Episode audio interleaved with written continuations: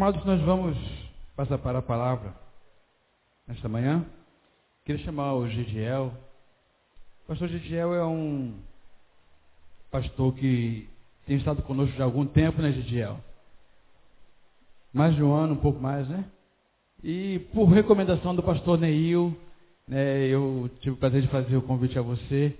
Ele, ó, o Gigiel, bota o Gigiel para falar para a gente aqui. A igreja vai Vai conhecer, já, já conhece você de vez em quando, quando senta aqui na ceia, vai conhecer agora é, ministrando a palavra. Deus te abençoe, querido. Em nome de Jesus, que você seja canal do Senhor para nós nessa manhã. Tá ok? Fique à vontade. Bom dia, igreja. Eu convido os irmãos a abrir a sua Bíblia em, na carta de Paulo aos Coríntios. Quero agradecer a Deus por essa oportunidade, ao pastor Neil, aos pastores aqui dessa casa pastor Isaías, pastor Denilson, os demais. Nosso propósito, irmãos, é trazer uma palavra com relação a escolhas, fazer um paralelo entre as escolhas que o homem faz e a escolha, as escolhas que Deus faz. Você abriu a sua Bíblia em 1 aos Coríntios, capítulo 1. Amém? Vamos ler o versículo os versículos 26 e 27 e 28. Diz assim a palavra de Deus: Porque vede, irmãos, a vossa vocação, que não são muitos os sábios segundo a carne, nem muitos os poderosos, nem muitos os nobres que são chamados. Mas Deus escolheu as coisas loucas deste mundo para confundir as sábias. E Deus escolheu as coisas fracas deste mundo para confundir as fortes. E Deus escolheu as coisas vis deste mundo e as desprezíveis e as que não são para aniquilar as que são. Eu estive meditando nesse texto, irmãos, e todos nós fazemos escolhas às vezes nós acertamos, às vezes nós erramos nas nossas escolhas. Nós escolhemos a pessoa com quem vamos casar, nós escolhemos o carro que vamos comprar, a roupa que vamos vestir, e assim vai amizades, profissão. E, e Paulo escrevendo aqui a igreja de Corinto, para a gente basear e ter um contexto da situação, Corinto era uma cidade grega que ficava situada entre dois portos. E o fluxo de pessoas era muito grande, um lugar de prostituição, era um lugar de comércio, e a deusa Vênus era adorada em Corinto. E dentro da igreja, por causa até mesmo da cultura grega, eu estava lendo ontem no jornal O Globo que, por causa da crise, as pessoas estão voltando a pensar a vida como os gregos. E dizia lá um texto ontem no Jornal Globo, eu lembro que Sócrates dizia, a vida que não é examinada não vale a pena ser vivida. Eu olho para Paulo em falando aos Coríntios acerca da ceia, dizendo: examine-se, pois, o homem a si mesmo. E havia dentro da igreja uma filosofia que, mundo do mundo que entrou na igreja, eles começaram a desviar o foco da adoração de Jesus para alguns apóstolos, alguns mestres. E Paulo a igreja, uns gostavam de Pedro, porque Pedro era carismático, Pedro era usado nos dons espirituais, em curas. Apolo era eloquente, Apolo falava muito bem, pregava muito bem. E Paulo ensinava por revelação, um homem tremendo, um homem cheio do Espírito Santo, como Pedro e também como Apolo. Mas aí Paulo chama a igreja à responsabilidade dizendo, olha irmãos, Deus não chamou muitos nobres. Deus não chamou muitos ricos, poderosos. Mas Deus chamou as coisas que não são para confundir aquelas que são. Você pode aplaudir ao Senhor por isso? Deus chamou as coisas que não são, as coisas fracas, as coisas fracas, para confundir as fortes. Então, irmãos, aí Paulo diz assim, ó, ele chamou as coisas que não são, as coisas fracas. E agora eu queria fazer um paralelo com você de algumas escolhas que o homem faz. Primeiro, algumas escolhas. O homem, ele escolhe pela lógica, pela razão, pelo coração, pela aparência. O homem escolhe pela intuição. Deus escolhe pela sua soberania. Amém? Deus escolhe pelo seu poder. Mas vemos o caso de Eva. Eva, ela escolheu pelo olhar.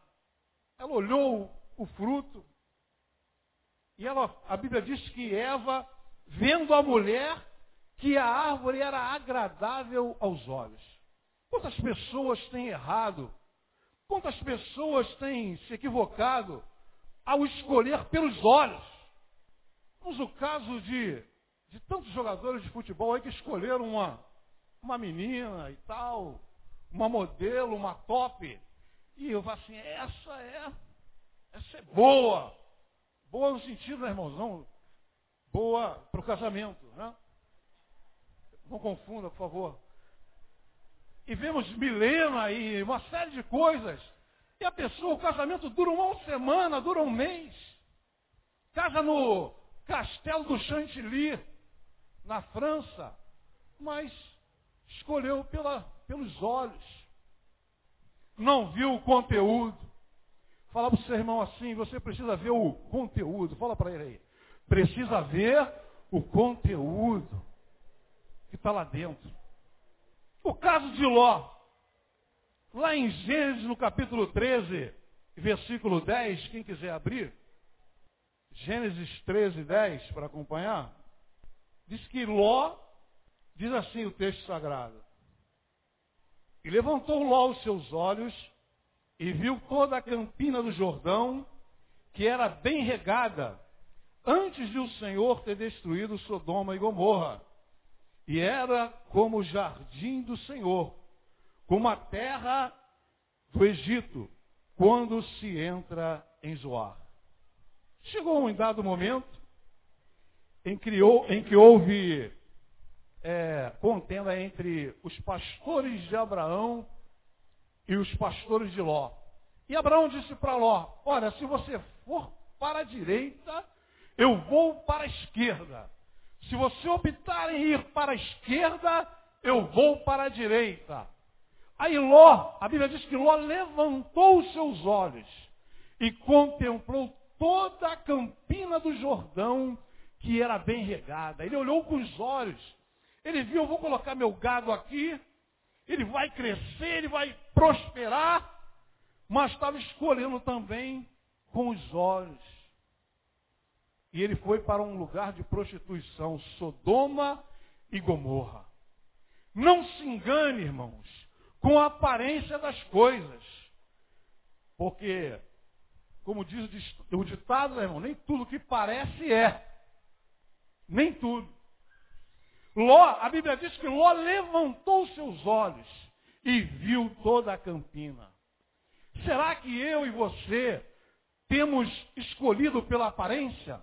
Esse é um tempo, como o pastor Nil sempre fala, de, de investir na aparência. Todo mundo no verão, então, eu não sou contra não, viu irmãos? Manter a forma é muito bom, mas o excesso também é ruim. Todo excesso é pernicioso, já dizia o reverendo. Todo excesso é ruim. E a gente vê hoje mulher de todo tipo, né? Jaca, limão, melancia e por aí vai. E Ló ele olhou a aparência de Sodoma. Mas o mesmo capítulo do versículo, no versículo em diante, versículo 12 ou 13, a Bíblia diz que Abraão, Deus falou para ele, Abraão, levanta os teus olhos e vê. Que nessa manhã você possa levantar os olhos da fé e ver, amém? Você pode aplaudir ao Senhor, porque Deus quer que você levante os seus olhos da fé e contemple aquilo que o Senhor tem para te dar. Diferente. Ló levantou os olhos, agora Deus falou para Abraão: levanta os teus olhos e vê. Vemos outro personagem que escolheu, irmãos, movido pela paixão, Sansão. Aconteceu que Sansão afeiçoou-se por uma mulher do vale de Soreque, por nome Dalila. Eu sempre digo aos jovens, pode, pode beber essa água aqui? Pode, pode. Sempre que eu posso, eu digo para os jovens assim, não desça ao vale de Soreque. Às vezes a pessoa está na igreja, né, quer constituir uma família, quer casar, aí encontra um moço lá fora, uma moça afeiçoado, olho azul, é, malhadão, saladão. Sansão, ele, ele viu em Dalila, ele se apaixonou, foi levado pelo, movido pelo, pelo sentimento, pela paixão, e se apaixonou, ele se apaixonou por Dalila. A tua bênção está mais perto do que você pensa. Às vezes a pessoa vai lá fora, buscar lá fora no Vale de Soreque, uma moça para casar, um rapaz, que às vezes se dá muito mal. Na maioria das vezes se dá mal. Sansão, o pai falou, porventura não, não há no nosso arraial aqui uma mulher para você. Porventura não há aqui. Mas a Bíblia diz que Sansão, ele desprezou o conselho dos pais. Eu tenho visto muitos jovens sofrer, muitos têm morrido porque não querem obedecer ao Pai. Muitos têm errado porque têm escolhido pela paixão, têm escolhido pela visão, pela aparência. Sansão escolheu Dalila. E aquela mulher enredou ele num laço tremendo. E eu digo assim, ou a mulher é bênção, ou a mulher é uma maldição na vida do homem. Dalila era filisteia e levou Sansão a ficar cego, apesar de Deus ter misericórdia dele e levantá-lo. Outro personagem que da Bíblia que escolheu segundo a razão.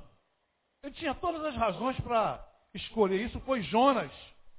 Os ninivitas eram um povo tremendo, um povo cruel, um povo ruim. Mas Jonas a Bíblia diz que Deus falou para ele: Olha, Jonas, vai a Nínive e prega contra ela. Mostra a ela o seu pecado. Mas a Bíblia diz que Jonas preferiu ir para Tarsis. Ele seguiu em direção oposta ao que Deus determinou para ele.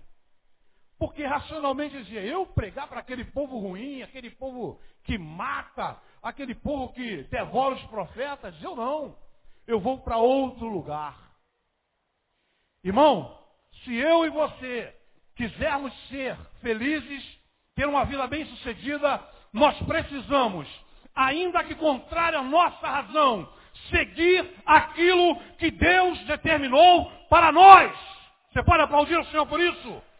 ainda que seja contrária à nossa vontade e à nossa razão.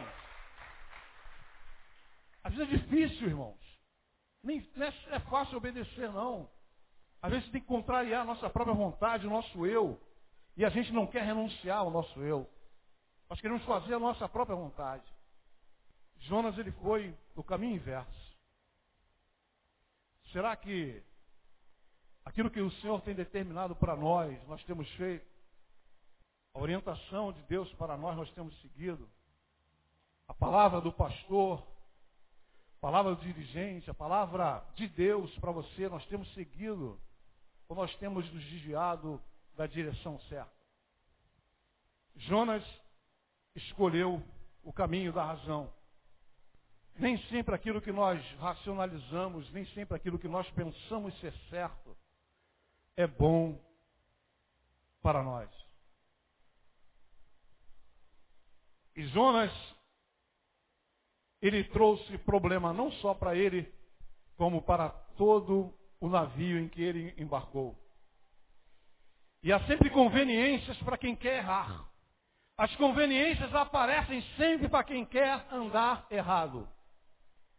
A Bíblia diz que Jonas encontrou um navio, encontrou uma passagem, encontrou um porão, encontrou uma cama para dormir. Ele achou as suas conveniências. E é triste quando nós querendo andar errado, nós achamos as nossas conveniências ou aquilo que sempre nos agrada. Ouvir coisas que nos agradam é fácil. Agora, ouvir aquilo que contraria a nossa vontade é que é difícil. Mas, quando é contrário à nossa vontade, mas é de Deus, é uma benção. Amém, irmãos? Outro personagem que escolheu errado, e serve para nossa, é, nossa advertência, foi Saul. A Bíblia diz que Deus falou para Saul, olha, mata todos os animais, o rei de Agag, os amalequitas, acaba com eles. Mas diz que Saul ele preferiu poupar algumas ovelhas e o rei Agag. Samuel chegou e falou assim: E aí, Saul? Tudo certo? Tudo certo? Aí Samuel ouviu um mugido. Que? Que animais são esses aí? Ah, é que eu vim, eu quero sacrificar. O povo pressionou e eu vim para sacrificar. Samuel disse a, a ele assim: Saul, melhor é obedecer do que sacrificar. Repita comigo. Melhor é obedecer do que sacrificar.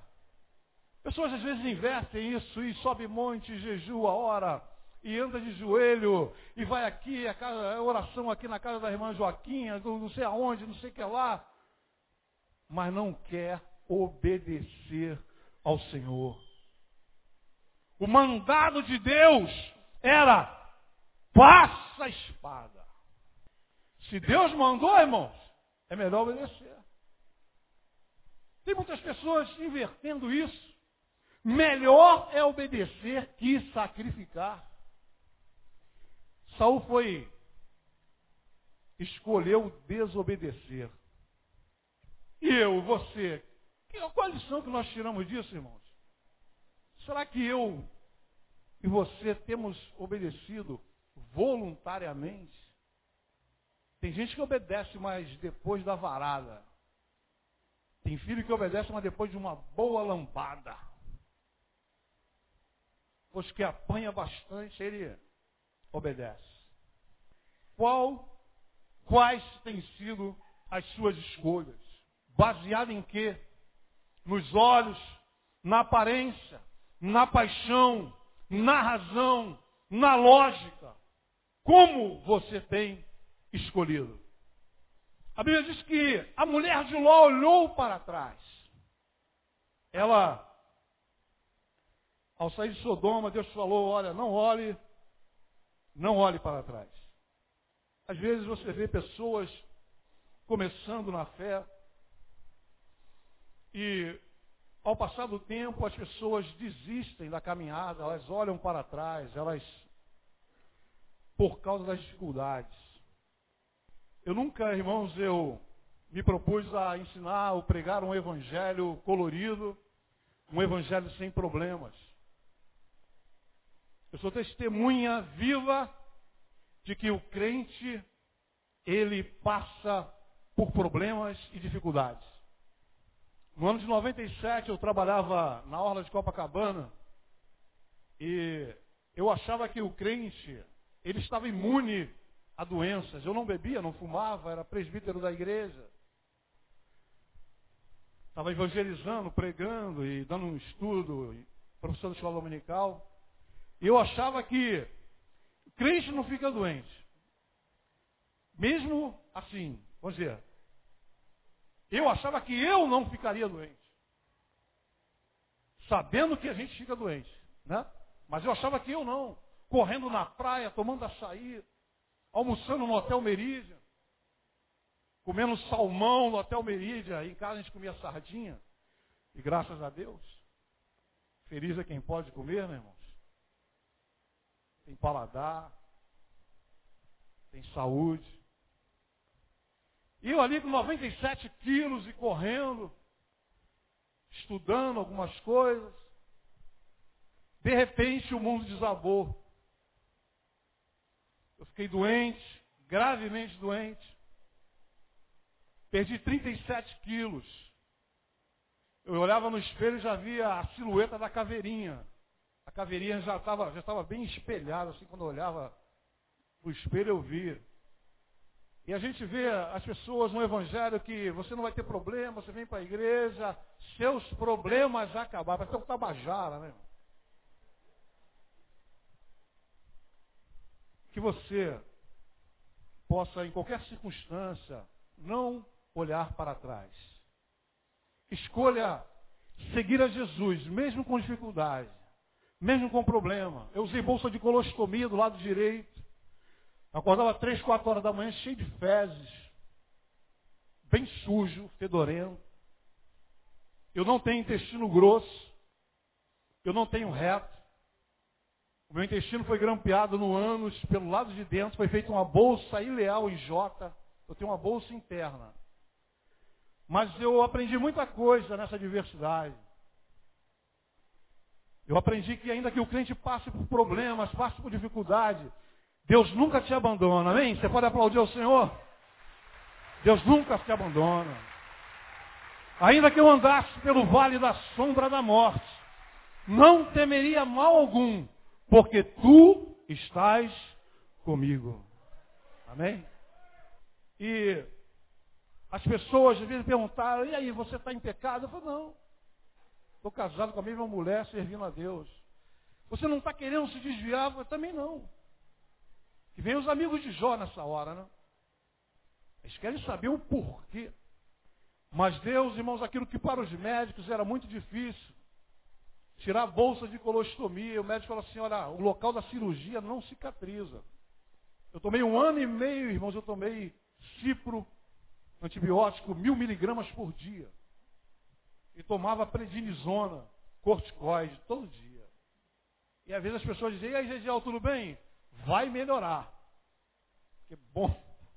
Cheio de dor, irmão. Não podia nem sentar. Em 2001, de 97 a 2001, eu fiquei nessa luta. São Paulo, Rio, Rio, São Paulo. Os irmãos, eles nos ajudaram na igreja. Pagaram passagem de avião para São Paulo. Deus usou pessoas de São Paulo que eu nunca vi. Nunca vi. Doaram sangue. O motorista da ambulância alugou um, uma casa para minha esposa. Só tinha casa e o chão. Na Vila Ré, em São Paulo. Mas Deus é fiel, amém, irmãos? Você pode glorificar o Senhor? Deus é fiel. Ele cuida dos seus. Ele restaura, ele levanta, ele socorre, ele cuida. Em, em 2003, irmãos, Deus usou uma irmã para mim e falou assim: Eu vou te aposentar. Eu estou contando esse testemunho, não está dentro do contexto geral do estudo, mas serve de edificação para você, eu tenho certeza. Eu vou te aposentar e eu recuperei o peso. E o médico diz assim, você, tu vai fazer uma reciclagem e vai voltar para trabalhar. Se eu voltasse a trabalhar, ia ganhar mais do que a aposentadoria do INSS, né, irmãos? Aí, irmãos, os médicos falaram, não vai aposentar. E Deus falou assim, ó, eu vou te aposentar. Eu falei, se Deus usou, vai se cumprir. Passou 2000, 2001, 2002, 2003. Aqueles médicos diziam que eu não ia aposentar. Vieram duas médicas de Brasília me examinaram e falaram assim: você vai aposentar. Você pode aplaudir o Senhor? Que vale a palavra de Deus e não a palavra do homem. A última palavra pertence ao Senhor dos Exércitos. A Ele pertence a última palavra. Então, irmãos, mas voltando ao estudo, o homem escolhe pela razão, Ló, é, Sansão, Eva e tantos outros escolheram errado. Agora eu quero dividir com você coisas que Deus escolhe. Primeiro, o homem escolhe pela lógica, pela razão. Deus escolhe pela sua soberania. Deus escolhe caminhos loucos. Que isso, pastor? Deus é doido? A Bíblia não quer dizer que Deus é, é pirado. Não é isso. É que Deus não escolhe segundo os nossos conceitos. Deus não escolhe as coisas segundo a nossa lógica ou a nossa razão. Não quer dizer que Deus seja insensato. Mas Ele escolhe, às vezes, caminhos loucos. A Bíblia diz que Deus guiou o povo pelo deserto. E fez o povo caminhar pelo deserto durante 40 anos. E ao sair do Egito, eles se depararam com o Mar Vermelho de frente. Havia um caminho mais curto, que chegava à terra muito tempo antes, seis meses.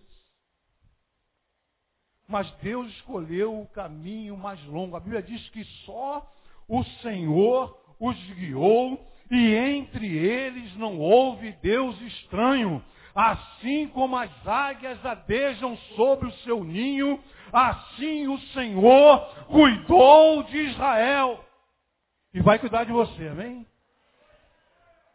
E vai cuidar de você. Tem cuidado de nós. Tem crise, tem crise. Mas há uma palavra de Deus para mim e para você. Não te deixarei, nem te desampararei. É promessa. Aí quando chegou diante do mar, o povo começou a murmurar. Moisés, pepino, melão, melancia, cebola, a gente tinha tudo no Egito. Nós, irmãos, sempre queremos o caminho mais fácil, o caminho mais curto, o caminho conveniente.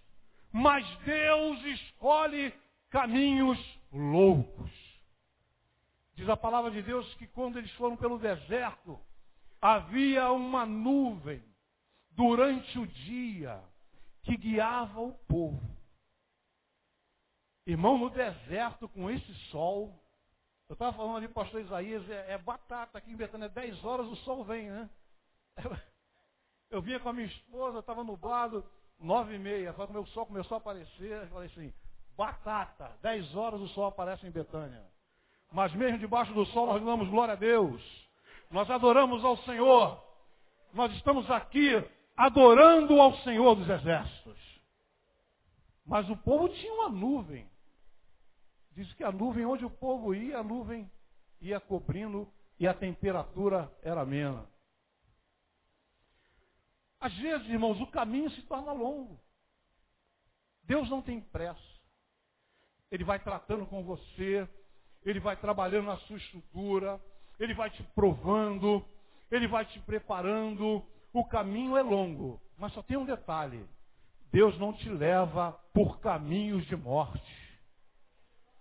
Pode ser longo, pode ser difícil. Fala para o seu irmão, pode ser longo, pode ser difícil, mas Deus vai te levar ao caminho certo, ao lugar certo. Você pode aplaudir ao Senhor? Adore ao Senhor. Deus escolhe caminhos loucos, mas Deus escolhe homens, homens fracos. Deus escolheu a Abraão. Abraão tinha 75 anos e Deus falou para ele: Abraão, sai da tua terra, do meio da tua parentela, e vai para um lugar que eu te mostrarei. Irmãos, aqui para nós, né? Nós queremos, nós queremos GPS, irmãos. GPS de Deus. Fala aí, Senhor. Toda hora. Confirma, Senhor. Confirma o ministério, Senhor. Confirma a palavra, Senhor. Confirma a porta aberta. Confirma, Senhor, essa mulher que eu vou casar, ela mesmo. Ela mesma. Confirma. Confirma, Senhor. Nós queremos GPS, irmão. Nós queremos um mapa. Nós queremos guia Rex. Nós queremos um guia turístico. Mas Deus disse Abraão, sai! A fé, irmãos, é penetrar no desconhecido também. Aquilo que você não conhece. Mas se Deus mandou sair, saia! E Abraão pegou a turma dele, irmãos. Vamos embora. Sara, comigo. Se Deus mandou, né, irmão? Ele tinha convicção de que Deus tinha mandado. Nós queremos mapa, nós queremos sinal, nós queremos revelação. Fala, irmã. Tem uma irmã aqui que revela. Hum. Caso ou não caso? Aceita esse emprego ou não? Compra essa casa ou não? Nós queremos GPS, mapa, nós queremos sinal, nós queremos guia turístico. Mas, melhor do que tudo isso, é ouvir a voz do Senhor. E quando Ele falar para você, vai, vai, não temas, porque eu sou contigo. Assim diz o Senhor. Nós queremos tudo arrumadinho, nós queremos a estrada limpa, calçada, asfaltada. Mas Deus às vezes nos desafia a caminhar o desconhecível, o imprevisível. Você não pode prever o que vai acontecer, mas é um desafio. Há pouco tempo atrás, Deus falou algo comigo eu fiz. Irmãos, eu, às vezes eu fico me perguntando, será, será que eu estou maluco? Muitas pessoas até não entendem. Irmãos, eu não toco surdo, eu não toco cavaquinho, eu não toco violão, eu não toco nada. Mas Deus falou para mim, faz, eu fiz. Está um grupo de pagode aí, exaltação aqui ali, irmão, não sei aquilo, não sei tocar nada. Quando eu pego o surdo, irmão, o samba desanda. Meu cunhado fala assim, pelo amor de Deus, pastor, toca só, só hora e intercede. Toco nem o surdo, irmão. Sou ruim a beça de. Só a graça. Mas Deus escolheu Abraão, amém? E ele saiu. E diz a Bíblia que passaram 25 anos até que nasceu Isaac. Tem tempo aí, pastor? Nem sei quanto tempo, quanto tempo eu tenho aí, nem sei. Pode ir mais? Chegou com 25 anos, irmãos. A bênção estava demorando, Abraão falou assim, eu vou dar um jeito. A mulher ainda deu um incentivo, né, irmãos? A mulher falou assim, ó, toma H, toma H, e tem um filho com ela, porque esse filho que Deus nos prometeu, e Abraão era chamado de pai, irmão, não é pai de nada ainda. Pai de nada. E Deus chamava ele de pai. Abraão, tu vai ser um pai de muitas nações. Não, não tinha nenhum filho. E ele teve, se deitou com H e teve Ismael. Aí você vê hoje no Oriente Médio,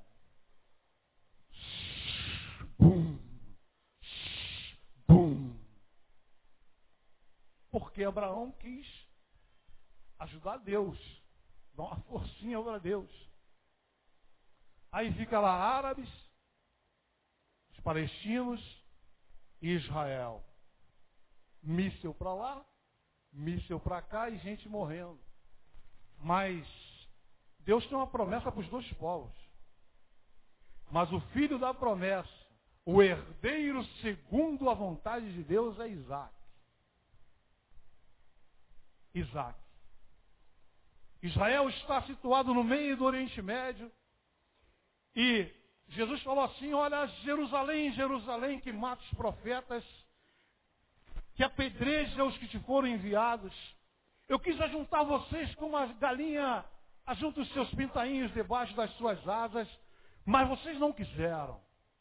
Agora os teus inimigos te sitiarão de todos os lados.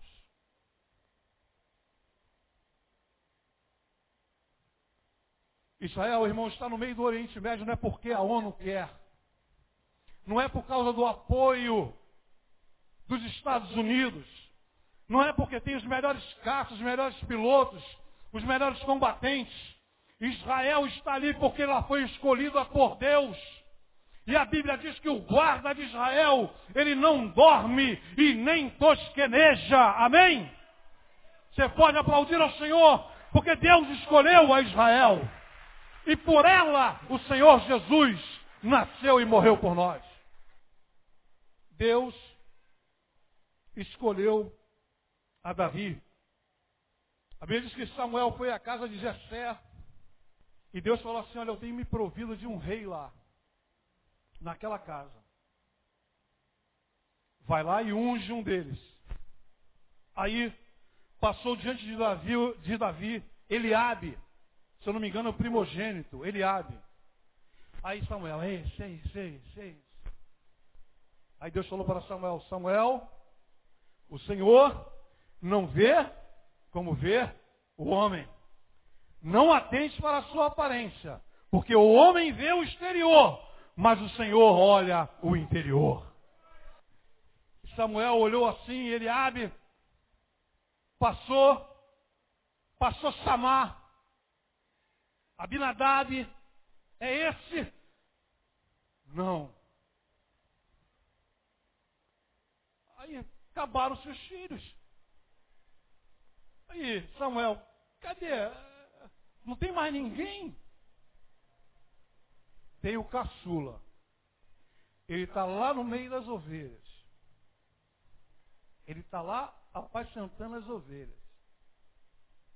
Aí Samuel, olha, nós não vamos assentar a mesa enquanto esse, esse que falta não chegar até aqui. E mandaram chamar a Davi. Diz a Bíblia que Davi chegou do campo e o Senhor falou para Samuel: Eis aí, eis aí o escolhido do Senhor. Derrama o azeite sobre ele. Diz a Bíblia que Samuel ungiu a Davi no meio dos seus irmãos. Eu não sei o lugar onde você habita, eu não sei o trabalho onde você trabalha, eu não sei o lugar onde você está morando, mas uma coisa eu sei. Você pode ser desprezado, você pode ser humilhado muitas vezes no seio da sua família, no meio da sua parentela, mas o Senhor te escolheu e Ele te ungiu. Ele vai te ungir no meio dos seus irmãos. Ele vai te honrar no meio dos seus irmãos. Pode desprezar, pode jogar pedra em você.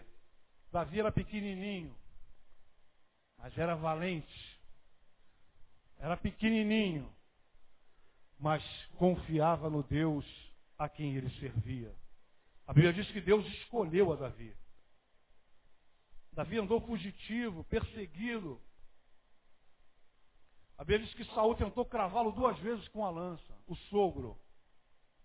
Tem gente que não gosta da sogra, né, irmão? Mas Davi, o sogro, pegou a lança e. Mas se você tem a unção de Deus na sua vida, se você foi escolhido, ainda que tentem te matar, ainda que tentem acabar com você, ainda que tentem te humilhar, o Senhor vai cuidar de você e vai te ungir no meio dos seus irmãos. Você pode glorificar ao Senhor?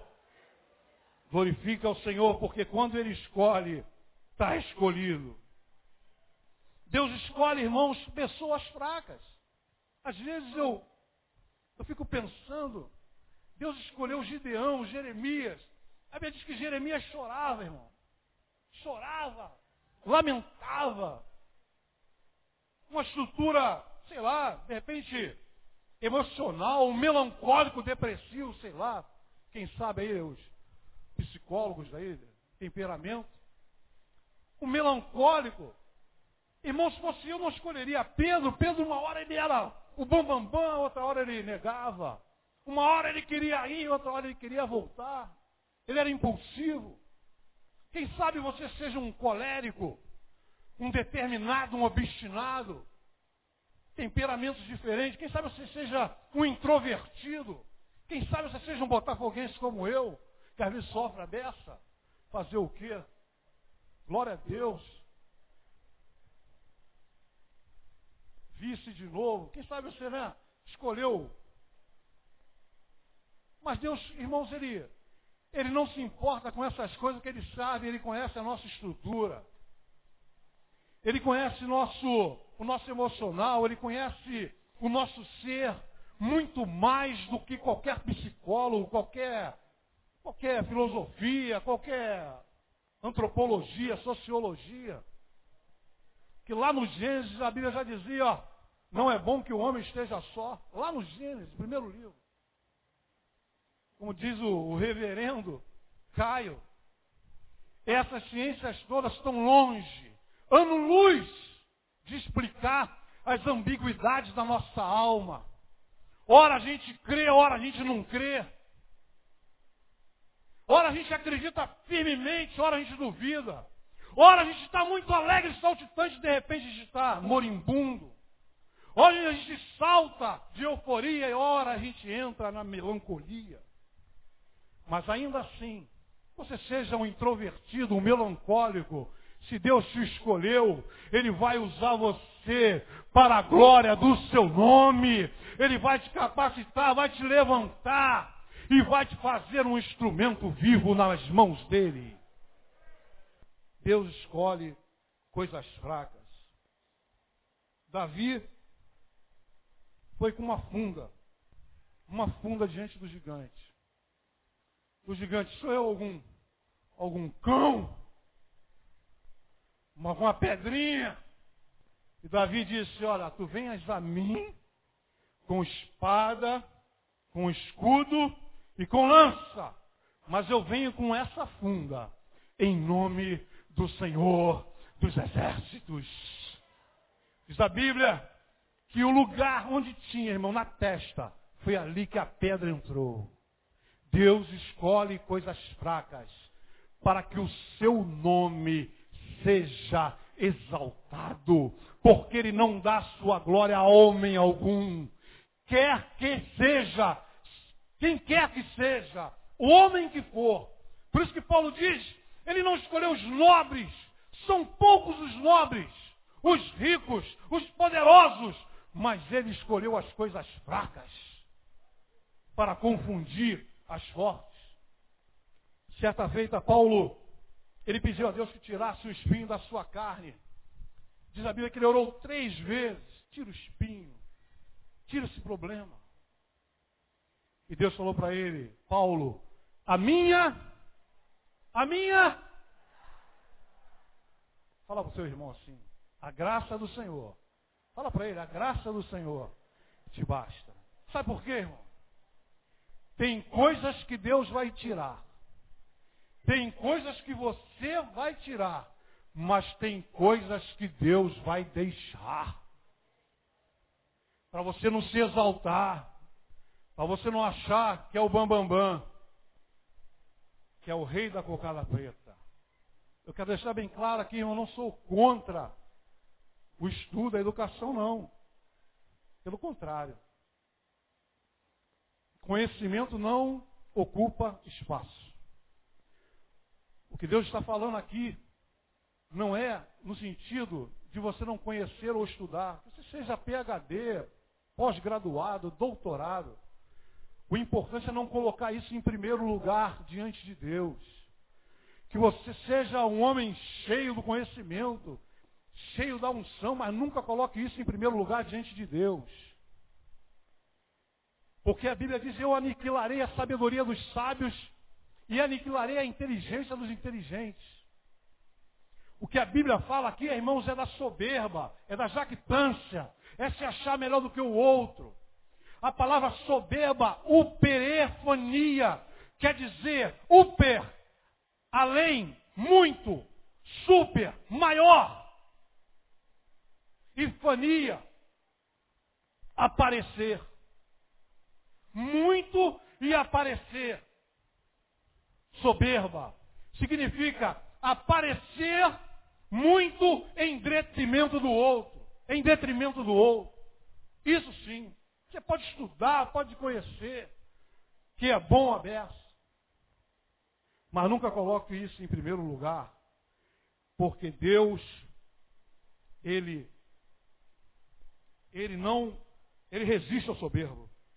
Em último lugar, irmãos, para fechar aqui, eu não sei quanto tempo me resta. Deus, em Jesus, escolheu a cruz. A coisa mais louca que Deus, nossos olhos, escolheu em Jesus foi a cruz. Porque para, para judeu, os judeus a cruz era escândalo. Escândalo para os judeus. E para os gregos, eu esqueci. Alguém lembra? A cruz para os judeus era escândalo. E para os gregos, eu esqueci. Loucura. Obrigado, pastor Isaías. Escândalo para os judeus e loucura para os gregos. Mas na cruz, tanto judeu, como grego, como pobre, como rico, como sábio, como indouto, como preto, como branco, como melancólico, como colérico, sanguíneo, pecador, pecador todos nós somos. Na cruz está a solução para os nossos pecados. Quer judeus, quer gregos. Na cruz está a solução para nós. A maior maravilha do mundo não é o Taj Mahal. A maior maravilha do mundo não é o Cristo Redentor. A maior maravilha do mundo não são os jardins suspensos da Babilônia, não são as pirâmides, nem o farol de Alexandria. Não! Não é o Coliseu de Roma. A maior maravilha do mundo é a cruz do Calvário, onde Jesus morreu por nós. Você pode aplaudir ao Senhor? Essa sim é a maior maravilha. Isso sim é a maior maravilha. Eu queria convidar você a estar de pé. E eu queria convidar o Ministério de Louvor, se possível. Eu já falei que eu não toco, né, irmãos? Tocar eu não toco. Cantar muito menos. Quem conhece aquela música assim, não sei, do Ministério de Cara de Leão, Jesus, Jesus. Jesus. A igreja conhece Jesus? Jesus, conhece essa música? Jesus. Jesus. Jesus. A Ele a honra, a glória e o domínio. Nele habita todos os tesouros da sabedoria. Pastor Denilson.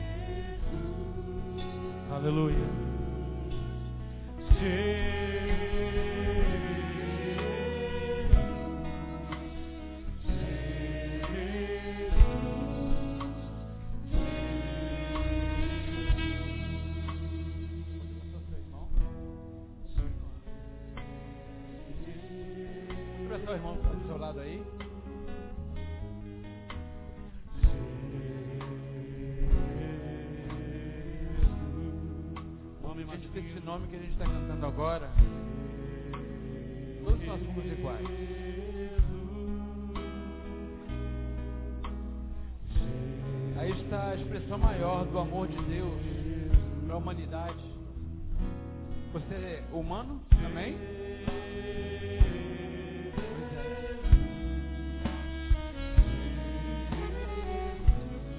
Agradeça ao Senhor porque escolheu você.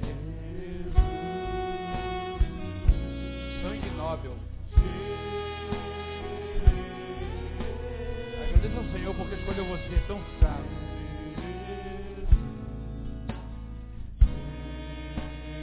Agradeça a Jesus porque fraqueza, Ele te ama. No nome de Jesus há poder.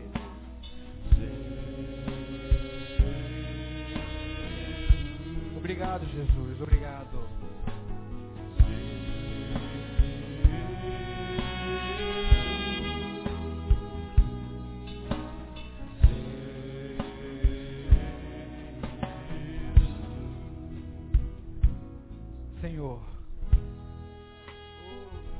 Palavra foi ministrada nessa manhã.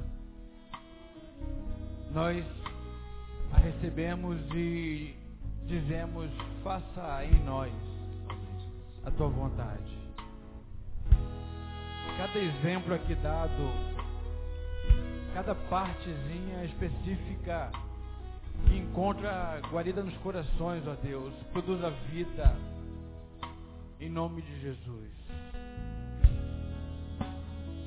Muito obrigado por tua fidelidade, Senhor. Muito obrigado porque tu morreste na cruz no meu lugar. Muito obrigado porque não devo nada mais. Todo escrito de dívida já foi pago na cruz do Calvário. Louvado seja o teu nome. Te agradecemos. Para todos sempre. Amém. Deus nos abençoe, queridos, até a noite. Deus nos permitir.